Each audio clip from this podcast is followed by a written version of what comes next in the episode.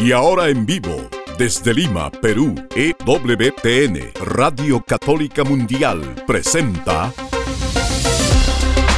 Más que Noticias, un programa informativo que analiza desde una visión de la fe los acontecimientos sociales, políticos y económicos más importantes de Latinoamérica, el Vaticano y el mundo. Más que noticias, respuestas a las interrogantes de los temas más actuales y la manera correcta de interpretarlos a la luz de la fe.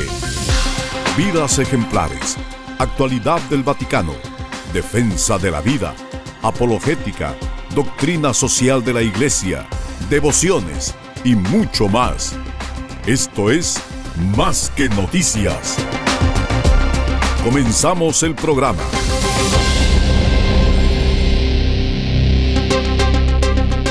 Ustedes serán mis testigos en Jerusalén, las demás ciudades y hasta los fines de la tierra. Es nuestra misión. La misión de testimoniar al Señor Jesucristo con nuestra palabra y con nuestra vida. Y para que nos quede claro que no es cuestión simplemente de ser buenas personas, nos mando anunciar el Evangelio a toda criatura. Entonces, hay que vivir como para anunciar el Evangelio a toda criatura. Y ese es un camino de transformación constante, donde nos sentiremos superados siempre. Pero Jesús, lleno de gracia y de verdad, hace posible que testimoniemos al Señor, a Él mismo, en espíritu y en verdad. Gracias por acompañarnos hoy en Más que Noticias. Los saluda Eddie Rodríguez Morel. Hoy amigos tenemos una nota que nos habla de una entrevista reciente del cardenal Duca. La semana pasada supimos que, bueno, hace un par de semanas supimos que le había respondido Monseñor Fernández, el nuevo prefecto de Doctrina de la Fe, al cardenal Duca sobre la pregunta que le plantea el cardenal Duca con respecto a las personas que viven en segunda unión. Él ha sido entrevistado al respecto y ha dicho justamente por qué él asistió justamente, recurrió a la Santa Sede. Además, también ha calificado de una manera bastante positiva las dudas de los cinco cardenales dirigidas al Papa como un momento de claridad en tiempos de confusión. Interesante esta nota breve al respecto que nos da la brújula cotidiana el día de hoy. Y creo que Guillermo ya está con nosotros. Eddie, sí, ya, ya estamos aquí y qué bueno que podamos encontrarnos. Ya has dado tu introducción. Simplemente hacer una mención en estos tiempos de dolor ante la situación de guerra que sufre el mundo, pero también ante la situación de dolor que sufre la iglesia por los conflictos que se dan adintra, los conflictos familiares, los jóvenes confundidos.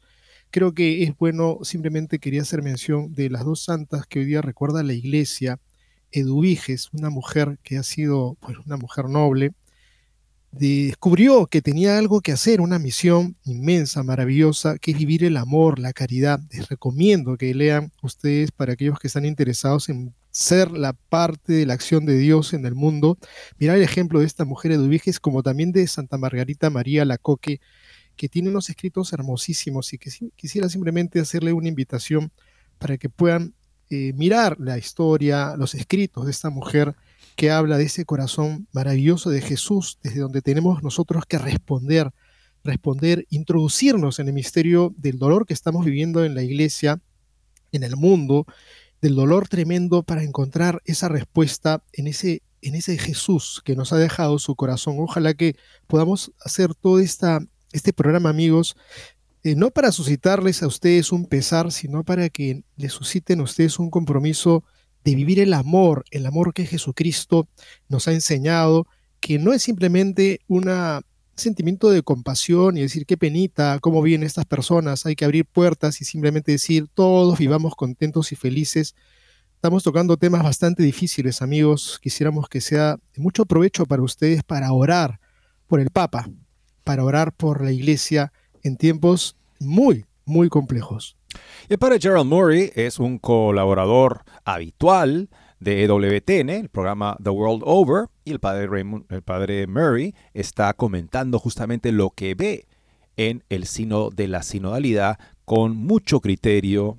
Verdaderamente es una persona preparada para poder ser fiel y además de esa manera cumplir fielmente la misión, porque si no somos fieles a la misión, si pensamos que tenemos que silenciar las partes del Evangelio que no le agradan a las personas Hoy en día, generalmente, tal vez nos encontremos sorpresivamente con la casa vacía, con la plaza de San Pedro, con la mayoría de las sillas sin llenar. Lo que estamos viendo justamente en este contexto de la sinodalidad, en el que la iglesia debería acercarse al mundo, dejando de lado esta doctrina que eh, dificulta ese acercamiento, y finalmente las personas no están. Una interesante nota del padre Gerald Murray, desarrollando algunas preguntas cruciales con respecto a las dubias, sobre las que también, como les decía, se manifestó favorablemente el cardenal Duca de la República Checa.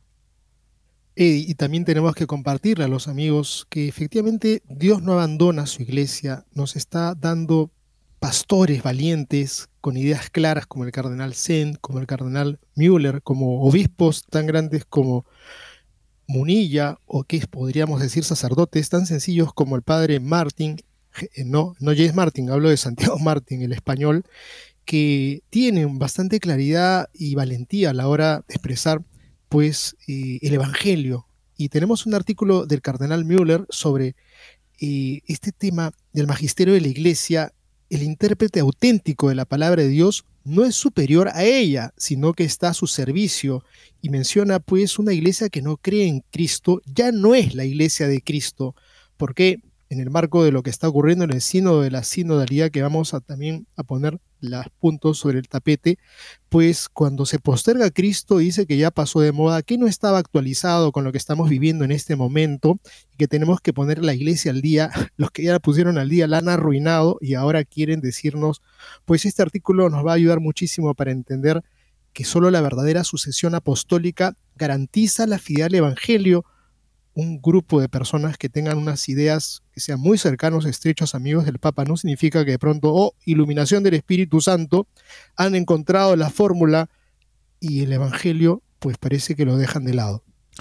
Y Robert Royal ha escrito una nota con el título Homofobia y Homo sapiens, un juego de palabras, justamente para mm, plantear de qué se trata este discernimiento en el que está, en, digamos, este, embarcada la iglesia.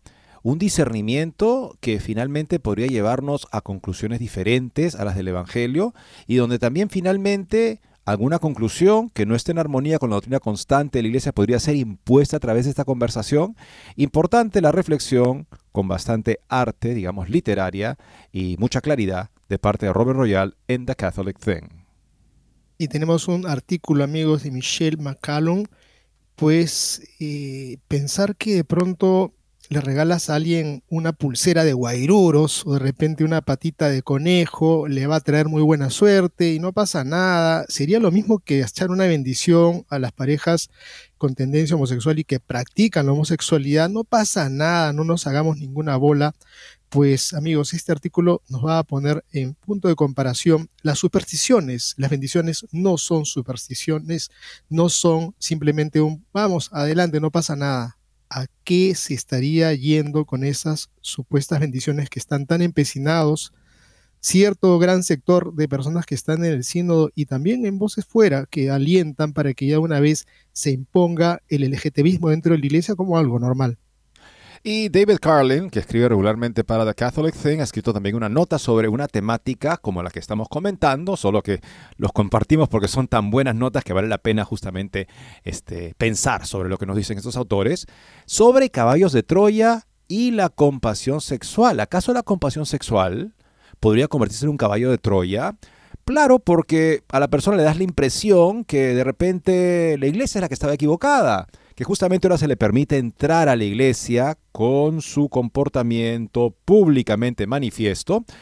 Y esto supuestamente, ¿a qué va a llevar a la persona a pensar? Hoy la iglesia finalmente vio su error, finalmente ha recapacitado y se ha dado cuenta que yo como me comporto estoy bien. Y tanto así que la autoridad eclesiástica va a sancionar, a disciplinar a los que podrían aún querer incomodarme con esa antipática doctrina. Veremos qué nos dice David Carlin en esta nota, como siempre, muy interesante y que nos hace pensar mucho sobre lo que está en juego con una falsa compasión sexual. Con esto y más regresamos después de una breve pausa. No se muevan de EWTN, Radio Católica Mundial Enseguida regresamos con Más que Noticias.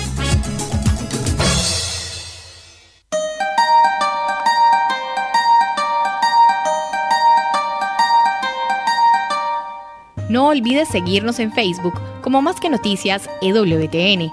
Allí podrás encontrar las noticias que tratamos día a día en el programa. Además, pueden escribirnos con sus comentarios o sugerencias.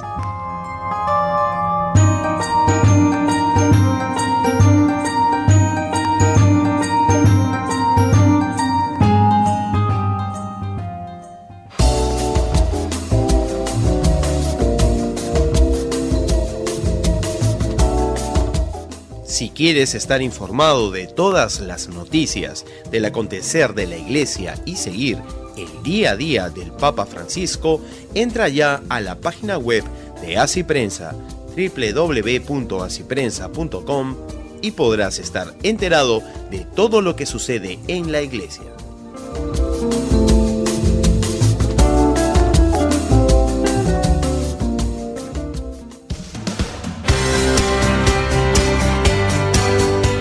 Ya regresamos en EWTN, Radio Católica Mundial, con su programa Más que Noticias.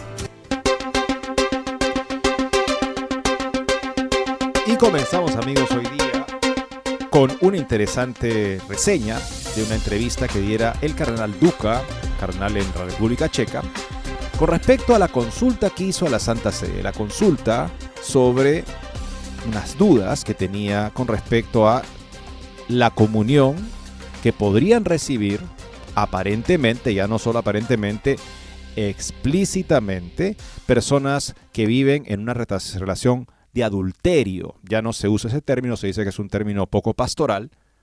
Extrañamente es el término que usó el Señor Jesús, como para hacernos ver de que nada menos está en juego y que eso es inaceptable para el cristiano. O sea, cometer adulterio es algo gravísimo según el Antiguo Testamento.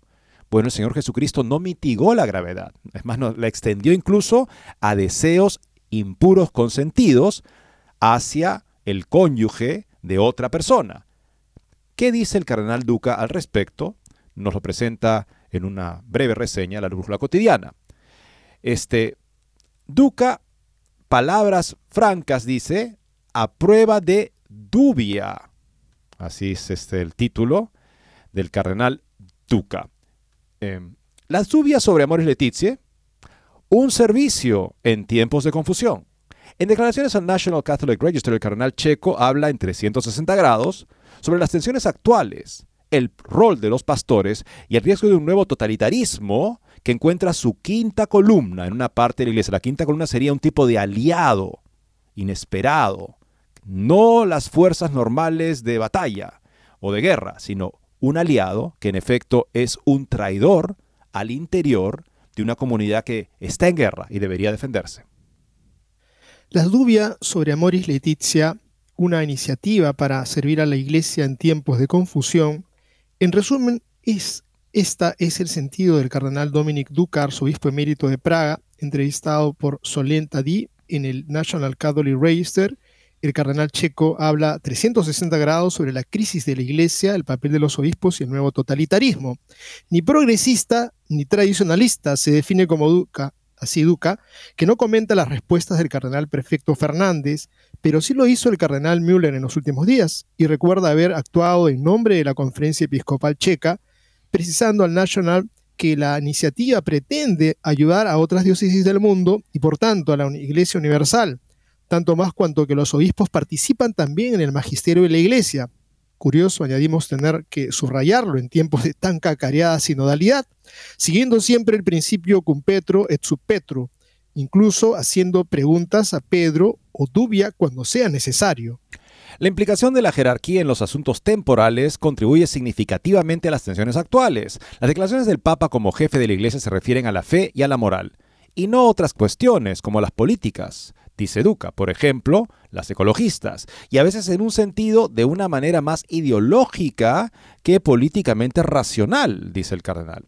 Creo que estas cuestiones, incluidas las relacionadas con el medio ambiente, deberían estar enteramente en manos de personas leales y educadas. expertos científicos y políticos. No es necesario ampliar algunos ministerios que abordan estas cuestiones con toda buena voluntad, pero que en realidad no pueden resolver nada. O sea, cuando una persona que no es experta se manifiesta sobre un tema para el cual hay que entender mucho, pues se manifiesta, dice, ni siquiera de una manera políticamente racional, sino más bien ideológica.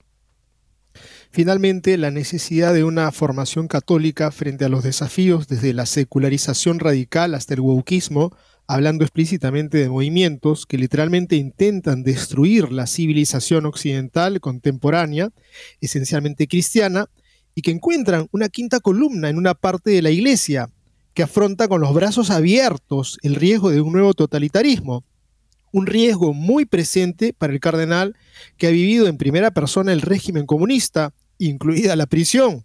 En resumen, Duca es un hombre que construyó su fe bajo persecución y quizá por eso hoy es uno de los pocos que habla un lenguaje franco y a prueba de dudas.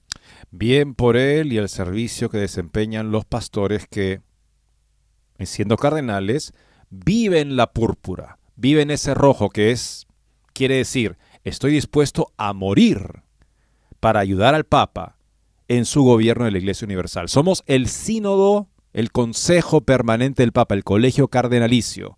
Es más, tanto así que elegimos al Papa y que elegiremos al próximo Papa y que entre nosotros conversamos sobre lo que la Iglesia debe afrontar para ser fiel a su misión. Por eso estamos vestidos de rojo, no para conformarnos a una ideología de moda. Y el padre Murray también ha querido manifestarse con respecto a las dudas enviadas por los cinco cardenales al Papa Francisco, la nota publicada por The Catholic Thing, desenredando algunas preguntas críticas. Como todo el mundo sabe ahora, el cardenal Raymond Burke y cuatro colegas cardenales, Brad Mueller, Sara, Sandoval y Zen, enviaron cinco dubias, preguntas al Papa Francisco el julio pasado.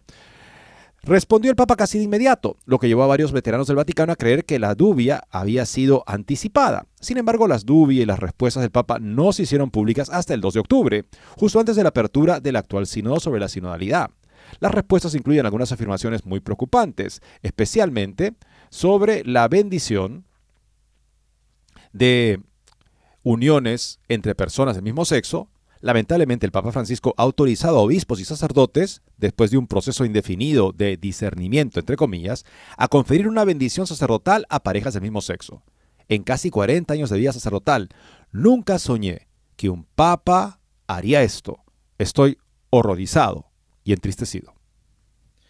El Papa Francisco comenzó su respuesta a la segunda de las dudas afirmando que la Iglesia tiene una comprensión muy clara del matrimonio, una unión exclusiva, estable, indisoluble entre un hombre y una mujer, naturalmente abierta a la procreación. Solo esta unión puede llamarse matrimonio. Llamar matrimonio una realidad que tiene una constitución esencial única que requiere un nombre exclusivo no aplicable a otras realidades. Por esta razón la Iglesia evita cualquier tipo de rito o sacramental que pueda contradecir esta convicción y sugerir que algo que no es matrimonio sea reconocido como matrimonio. Hasta ahora, comenta Murray, muy bien, pero luego se desvía hacia una justificación para bendecir uniones entre personas del mismo sexo. Estas uniones suelen ser matrimonios civiles en países donde esto es legal, donde los dos futuros novios o futuras novias probablemente consideren que sus uniones de facto son iguales a un matrimonio. El Papa Francisco sostiene que en nuestras relaciones con las personas no debemos perder la caridad pastoral, que debe impregnar todas nuestras decisiones y actitudes. La defensa de la verdad objetiva no es la única expresión de esta caridad, también incluye bondad, paciencia, comprensión, ternura y aliento. Por tanto, no podemos ser jueces que solo niegan, rechazan, excluyen, escribió el Papa.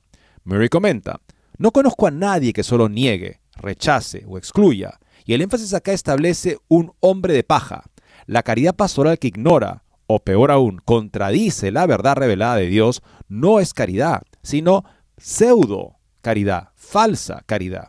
La bondad o la ternura tienen su lugar, pero cuando degeneran en confirmar a los fieles en la comisión de actos de pecado mortal, se convierten en una cruel caricatura del amor que un pastor de la iglesia debe a los pecadores cuando acuden a él. Los sacerdotes deben ser jueces confiables, que rechazan todo lo que es contrario al Evangelio y niegan cualquier solicitud de un ritual destinado a transmitir la falsa impresión de que Dios y la Iglesia están complacidos con cualquier compromiso que dos personas hagan de participar en la sodomía.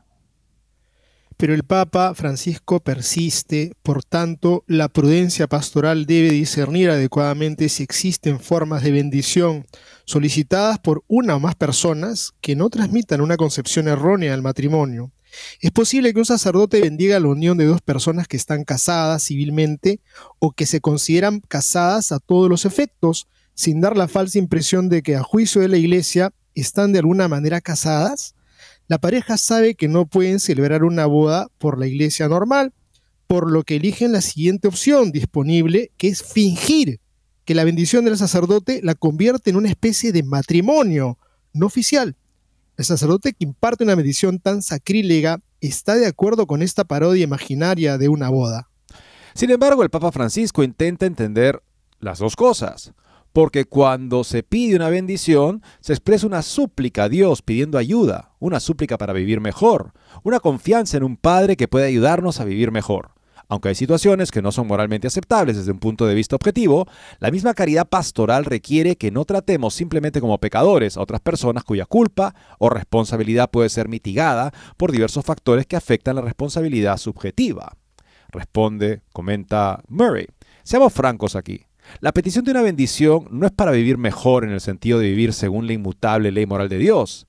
Es una petición de tranquilidad, de que la iglesia está de acuerdo con ellos al considerar que la ley de Dios que prohíbe la sodomía ya no se aplica. En realidad, no era más no, en la era más ilustrada en la que vivimos. Todo lo que es objetivamente moralmente inaceptable también lo es subjetivamente y moralmente. Nadie puede eximirse de la ley de Dios afirmando que no se le aplica por alguna razón de interés propio. Cuando alguien quiere cometer un pecado y niega que sea pecado, esto no significa que de repente ya no sea pecado. ¿Por qué la palabra pecadores aparece entre comillas en el pasaje anterior? Ese uso suele sugerir que algo es supuesto o presunto, cambiar la palabra de ser una descripción objetiva a una descripción subjetiva de una percepción incompleta, si no errónea, de la realidad. No son pecadores simple y llanamente las personas que prometen públicamente cometer pecados graves entre sí. ¿Y por qué se introducen aquí factores que mitigan la culpabilidad subjetiva? Solo Dios sabe el grado de culpabilidad por cualquier pecado que uno comete. Los cristianos que quieren seguir la ley de Dios examinan su conciencia para descubrir dónde son conscientes de haberse alejado de Dios. Los pastores están llamados a dar a conocer esa ley a los pecadores y advertirles que se abstengan de cualquier comportamiento que viole la ley de Dios, sin importar lo que puedan afirmar para justificar su comportamiento. La afirmación de que a menudo uno es incapaz de cumplir los mandamientos de Dios puede ser cierta debido a la debilidad y los malos hábitos, pero es falso si significa que la obediencia a los mandamientos de Dios con la ayuda de la gracia es imposible.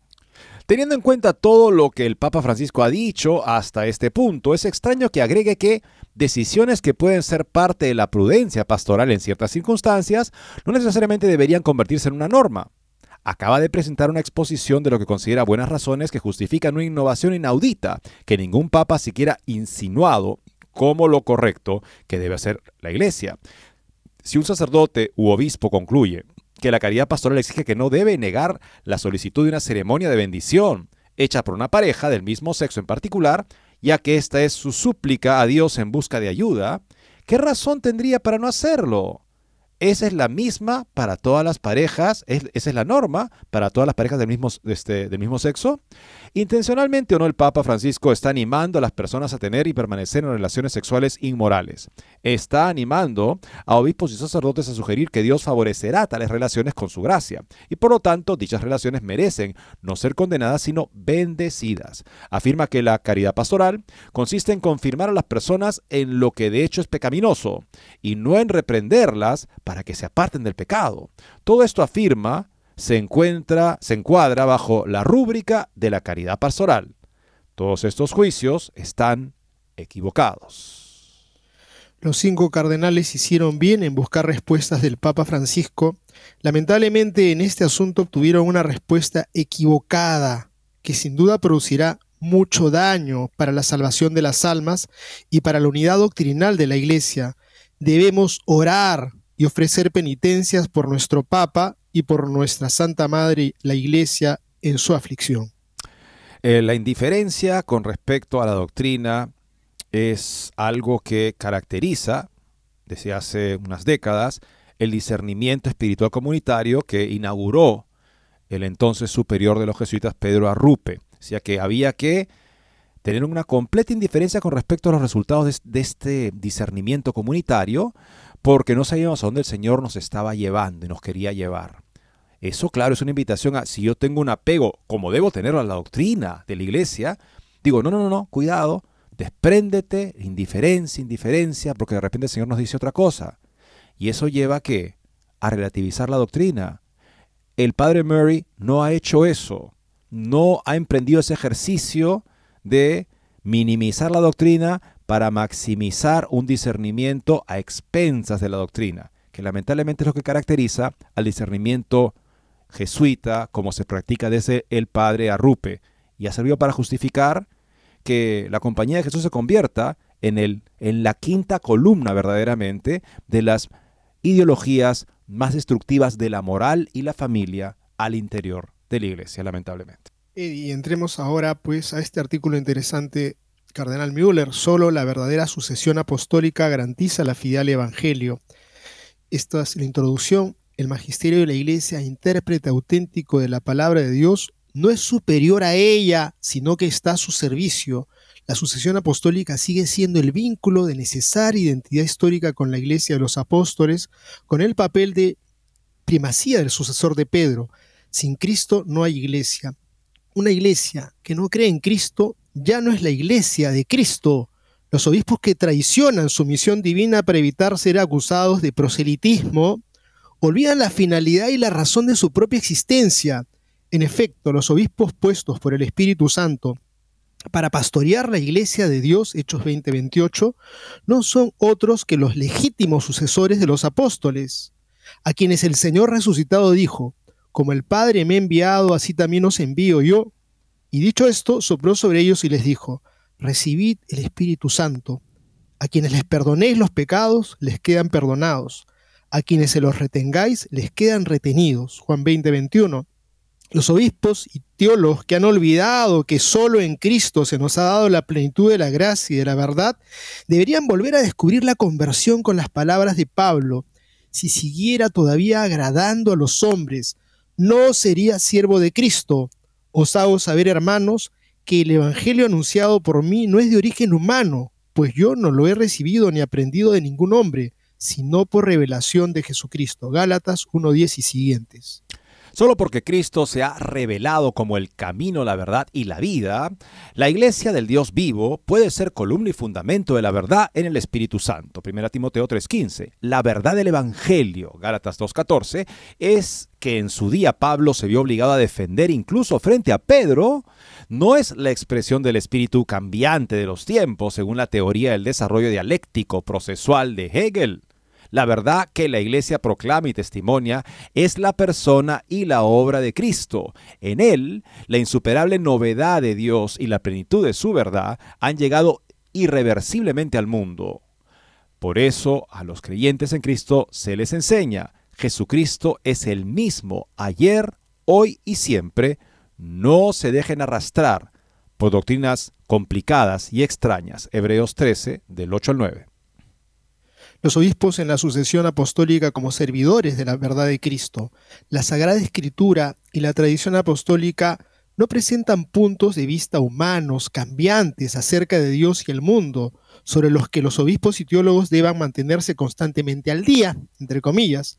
Es más bien a través de estos medios que Cristo es anunciado, que nos habla con la palabra divina de la predicación, Isaías 2.13, y que comunica su salvación a cada creyente mediante los siete sacramentos de la Santa Iglesia. Por eso el Concilio Vaticano II enseña, la sagrada tradición, pues, y la Sagrada Escritura constituyen un solo depósito sagrado de la palabra de Dios confiado a la Iglesia pero el oficio de interpretar auténticamente la palabra de Dios escrita o transmitida ha sido confiada únicamente al magisterio vivo de la Iglesia, cuya autoridad se ejerce en el nombre de Jesucristo. Este magisterio, evidentemente, no está sobre la palabra de Dios, sino que la sirve, enseñando solamente lo que le ha sido confiado por mandato divino y con la asistencia del Espíritu Santo la oye con piedad. La palabra de Dios en su versión oral y escrita, un único depósito, la oye con verdad, con piedad, la guarda con exactitud y la expone con fidelidad.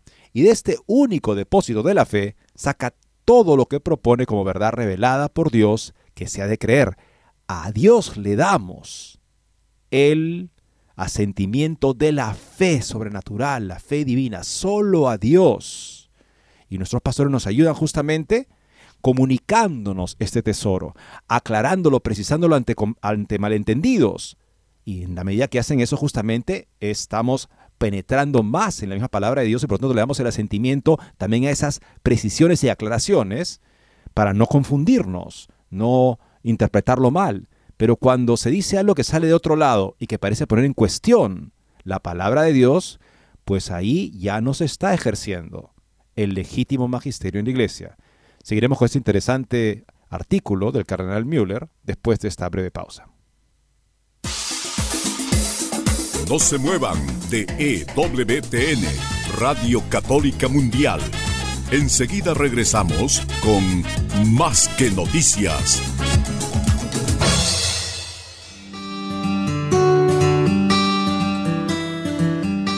En la página web de EWTN podrás encontrar los programas de EWTN Radio y Televisión. Solo tienes que descargar los podcasts y así encontrarás tus programas preferidos. Recuerda en www.ewtn.com.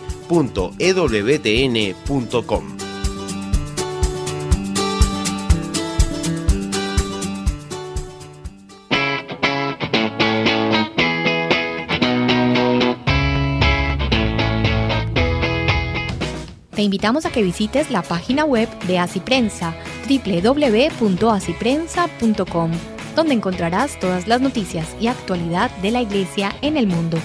No lo olvides, www.asiprensa.com.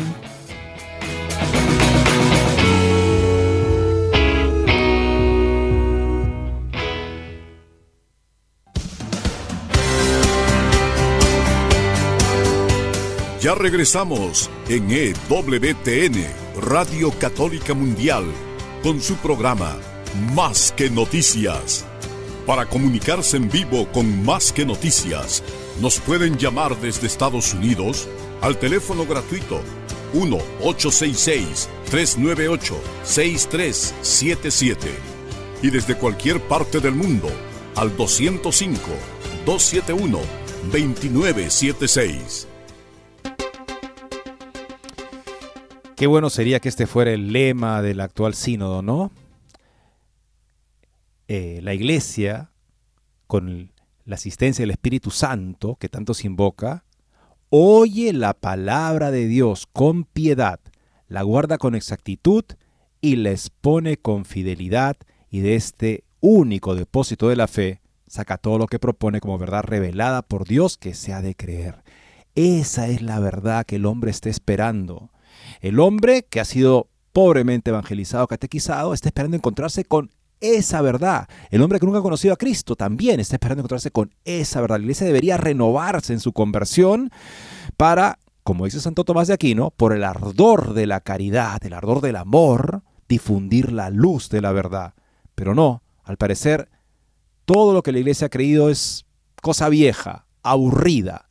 Hay que buscar otra cosa para hablarle al hombre de hoy, de manera que nada nos estorbe para acercarnos a Él misericordiosamente, humildemente.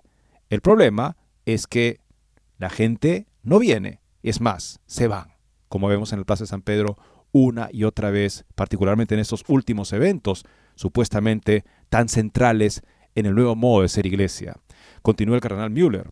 El Concilio Vaticano II no parte, pues, de una determinación sociológica, inmanente de la Iglesia, o sea, puramente humana.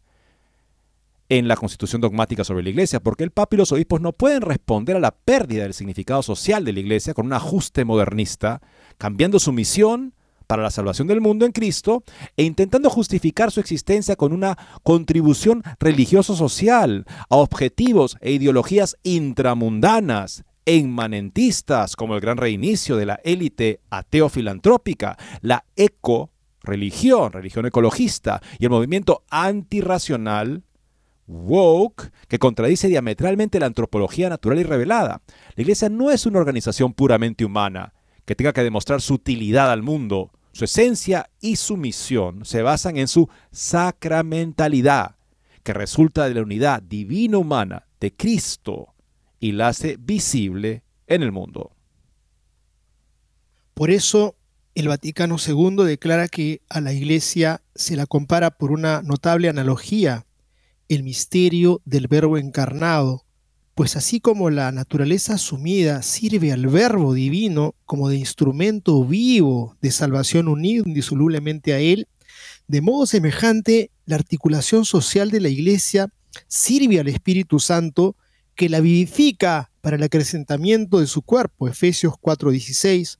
Esta es la única iglesia de Cristo que en el símbolo confesamos como una, santa, católica, apostólica, y que nuestro Salvador, después de su resurrección, encomendó a Pedro para que la apacentara, Juan 21, 17, confiándole a él y a los demás apóstoles su difusión y gobierno, Mateo 28, 18 y siguientes, y le erigió perpetuamente como columna y fundamento de la verdad, primera de Timoteo 3:15. Esta iglesia establecida y organizada en este mundo como una sociedad subsiste en la iglesia católica, gobernada por el sucesor de Pedro y por los obispos en comunión con él, Lumen Gentium 8. La sucesión apostólica de los obispos es un elemento constitutivo del ser y de la misión de la iglesia visible y garantiza su necesaria identidad histórica con la iglesia de los apóstoles. Ireneo de León, proclamado oficialmente doctor de la iglesia por el Papa Francisco, en su debate con los gnósticos desarrolló en líneas generales su auténtico significado, precisamente correlacionado, correlacionando la Sagrada Escritura, la tradición apostólica y el magisterio de los obispos en la legítima sucesión oficial de los apóstoles. Por este motivo, abro comillas aquí, por este motivo es preciso obedecer a los presbíteros de la iglesia. Ellos tienen la sucesión de los apóstoles, como ya hemos demostrado, y han recibido según el beneplácito del Padre el carisma de la verdad junto con la sucesión episcopal. En cambio, los otros, que se apartan de la sucesión original y se reúnen en cualquier parte, habrá que tenerlos por sospechosos, como herejes que tienen ideas perversas, o como cismáticos llenos de orgullo y autocomplacencia, o como hipócritas que no buscan en su actuar sino el interés y la vanagloria. Todos estos se apartan de la verdad. Los herejes ofrecen al altar de Dios un fuego profano, o sea, doctrinas ajenas. Los consumirá el fuego del cielo como Nadab y Abiú, Levíticos 10, 2, a aquellos que se yerguen contra la verdad y acicatean a otros contra la iglesia de Dios, los tragará la hendidura de la tierra y se quedarán, se quedarán en el infierno, como todos aquellos que rodeaban a Coré, Datán y Abirón, números 16:33. Aquellos que rascan y separan la unidad de la iglesia recibirán de Dios el mismo castigo que Jeroboam, Primera Reyes 14, 16, contra los herejes. Importante este documento contra los herejes de San Ireneo León, nombrado recientemente doctor de la Iglesia por el Papa Francisco. Siguiente sección de este artículo de Monseñor Müller, el criterio definitivo de la sucesión apostólica en la primacía romana. Las iglesias locales individuales forman la única iglesia católica de Dios en la comunión de las iglesias episcopales.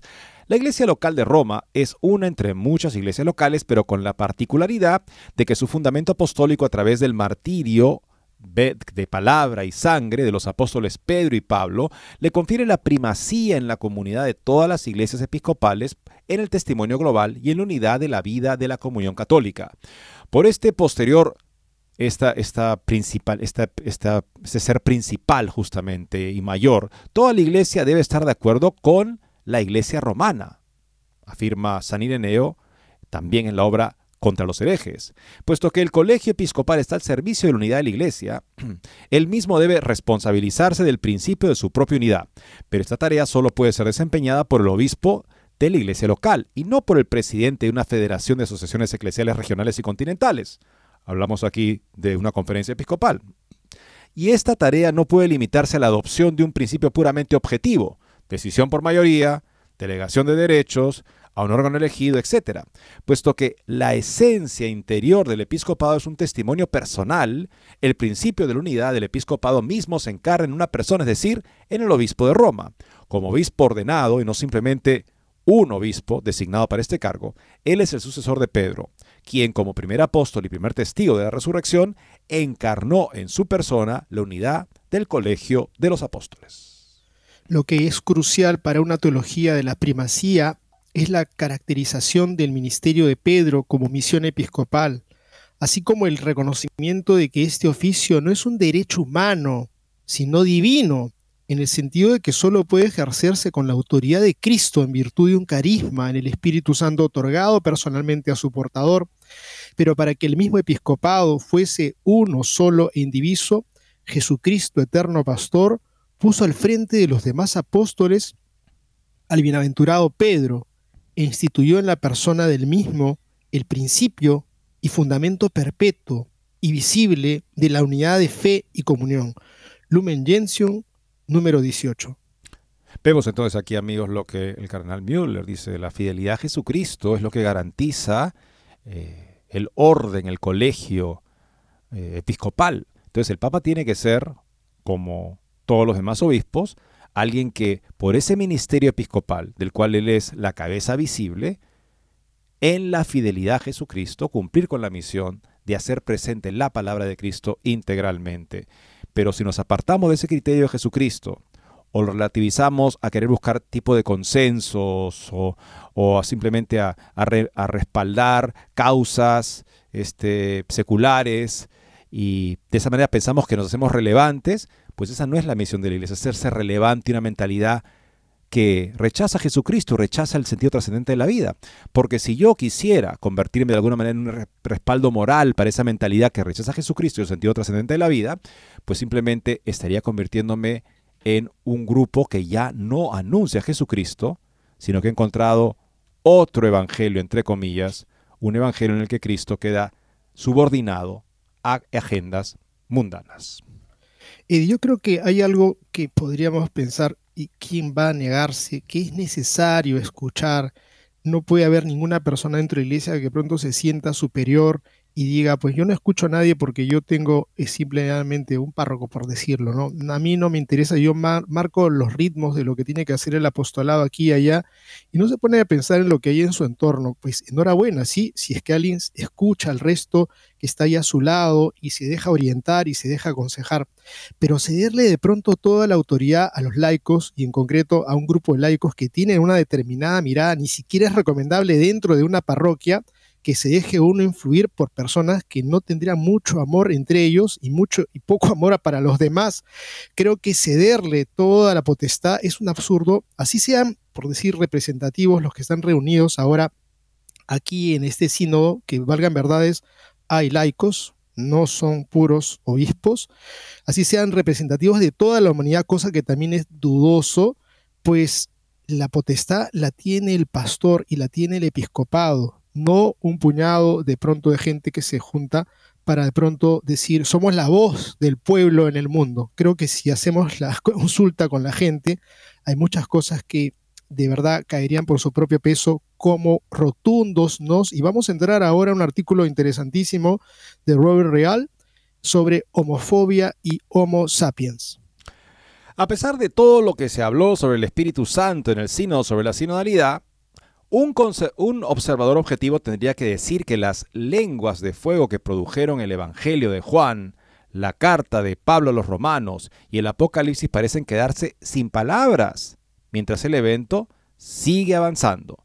El gran poeta irlandés W. B. Yeats, aunque no era católico, observó hace un siglo, el Espíritu Santo es una fuente intelectual, y creían los obispos que el Espíritu Santo se manifestaría en la decoración y la arquitectura, en las costumbres cotidianas y en el estilo escrito?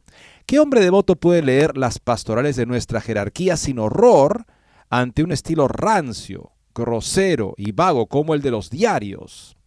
Y nunca vio los módulos de un instrumentum laboris ni escuchó reflexiones confusas sobre la misión, la comunión y la participación.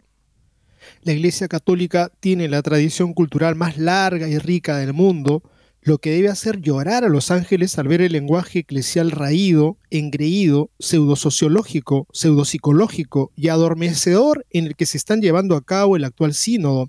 Es como si la Iglesia hubiera decidido en que su profunda y amplia herencia de los profetas hebreos, los primeros padres de la Iglesia, la filosofía griega, el derecho romano y toda la historia posterior de los santos y sabios de nuestra civilización puede dejarse de lado en aras de caminar juntos.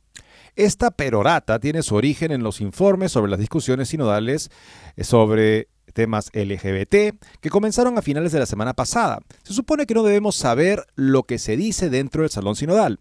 Algunos medios cercanos al Papa incluso han elogiado la moderación al hablar con los medios que han mostrado los participantes del sínodo. Sin embargo, otros medios también cercanos han descubierto fácilmente a partir de fuentes que consideran apropiadas por ser anónimas, que hubo debates emocionales entre las personas que reafirmaban las enseñanzas de la Iglesia sobre temas LGBT y otras que pedían un mayor discernimiento. Estas últimas, reunión con vítores en el salón.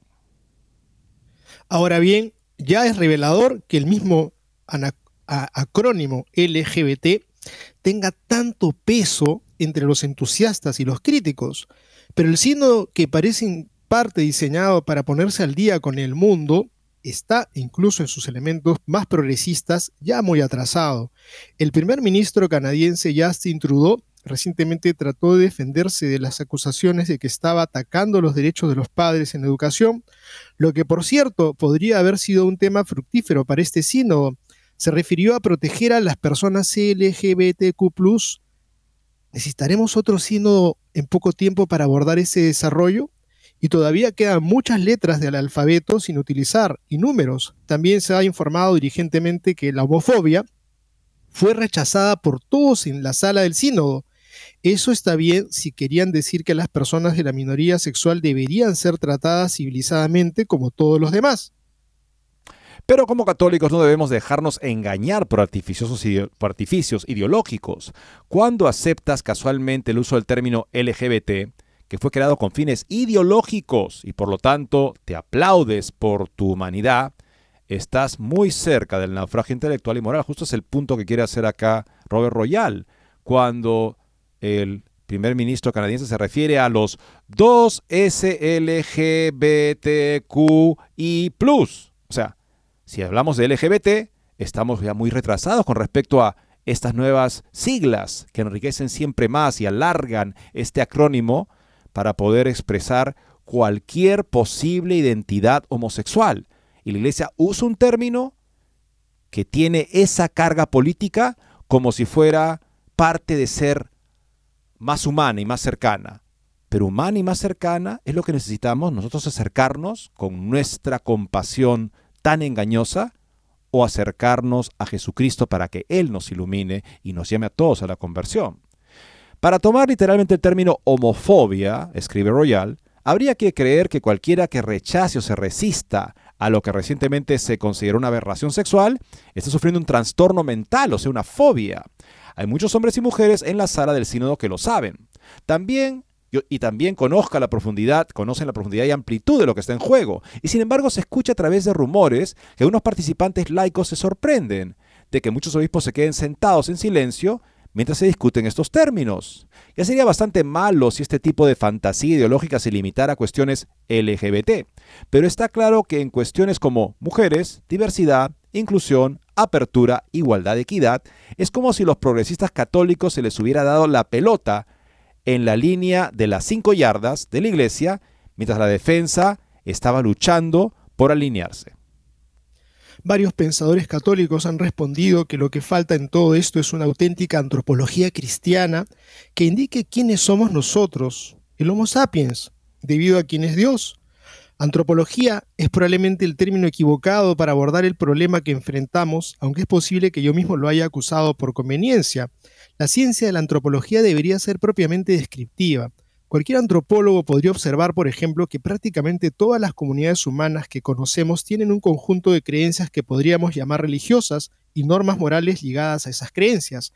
El lenguaje que utilizan las comunidades humanas sobre estos asuntos no es el argot del Internet o de las redes sociales sobre inclusión y diversidad, que en la medida en que son válidos, es decir, dentro de los límites estrechos, se derivan de principios más fundamentales. Esos principios están marcados por términos, términos binarios, como sagrado profano, santo pecaminoso, divino humano, y más abajo en la cadena conceptual, pero aún dentro del mismo registro correcto e incorrecto. Pero la antropología como tal no puede decirnos qué debemos hacer entonces. Incluso la propia antropología cristiana introduce un poco de confusión porque vincula un concepto científico con uno religioso, lo que probablemente hace más difícil perseguir adecuadamente ambos. Para entender realmente al Homo sapiens necesitamos una buena filosofía y la teología cristiana, y práctica pastoral, y por tanto gran coraje y audacia. Los organizadores del sínodo han dicho repetidamente que el sínodo no tiene autoridad para decidir, solo para discernir, un término clave en la tradición jesuita. Así que hay una broma por ahí. Dadas las diversas personalidades involucradas, incluido el Papa Francisco, el verbo discernir debía conjugarse así. Yo discierno, tú disciernes, el Papa Francisco decide. Sí, pero mientras tanto la forma en que el sínodo discierne es una especie de decisión, de decidir sobre qué es la experiencia importante y por lo tanto válida, qué se puede discutir y qué no, qué es verdadero y bueno, cuál es la mejor manera de avanzar, de qué, hacia qué futuro, hacia qué tipo de mundo. En resumen, lo que significa ser católico ahora. El Papa puede decidir ignorar todo eso, pero él y sus aliados más cercanos han arreglado las cosas de tal manera que con toda probabilidad no tendrá que hacerlo. Parece que se repite un patrón que hemos visto ya en anteriores sínodos donde se reúnen las personas, en este caso incluso se llena la habitación con personas que tienen una agenda tal que aplauden cuando se dice LGBT y los que están en contra podrían incluso simplemente ser ignorados y son ignorados, eh, pero al parecer lo que pasó en el primer sínodo, los dos primeros sínodos de la familia, donde habían resultados predeterminados, lo sabemos por las declaraciones de Monseñor Bruno Forte, secretario esperal del sínodo, podría simplemente ser que Amores Leticia ya estaba predeterminada antes de convocar el primer sínodo. Cuáles habrán sido las predeterminaciones, los resultados predeterminados para este sínodo de la sinodalidad, al parecer tiene que ver mucho con ese acrónimo que tanto se está oyendo en el aula sinodal. Y yo quiero contar una anécdota pasado de un pastor que lo habían escogido para ser parte de estos sínodos y dijo, bueno, a mí ni en mi comunidad me habían escogido para ser secretario y le dijeron, no te preocupes que ya está todo preparado. Es que, verdad, sinceramente, si está todo preparado como aparece que se vislumbra desde el momento en que el retiro es dirigido por una persona pro LGTB abiertamente, claro, un sacerdote, este, ¿qué podemos esperar de todos este tipo de maniobras? ¿Será la voz del pueblo la que está hablando si es la voz de los amigos del progresismo, probablemente lo que sea como producto final sea el progresismo y será del Papa la gran oportunidad para decir esto se va al tacho de basura o esto se guarda en una biblioteca para que nadie más lo lea, o será la verdad que el Espíritu Santo quiere demostrar para estos tiempos, negando a Jesucristo, sinceramente deja mucho que desear y por lo tanto nosotros como iglesia oramos por la paz en el mundo, sí, se derrama sangre de gente inocente, pero esto traerá muchas muertes también, porque decir a una persona que está en pecado, no pasa nada, te bendecimos y te saludamos y estamos todos unidos porque somos hermanos y no se le ha mostrado el camino de salvación, es una traición a la misión que Jesucristo le ha dado a su pastor, a los pastores, a los apóstoles y a, los, y a sus sucesores. Tenemos que orar por la iglesia, amigos. Pidamos a los santos que nos asistan y vayamos al corazón de Jesús. Como le dije al inicio, hoy día esta Santa Margarita María Lacoc tiene mucho que decirnos. El corazón de Jesús es ese tesoro en donde convertiremos nuestro propio corazón. Muchas gracias y Dios mediante nos volvemos a encontrar mañana.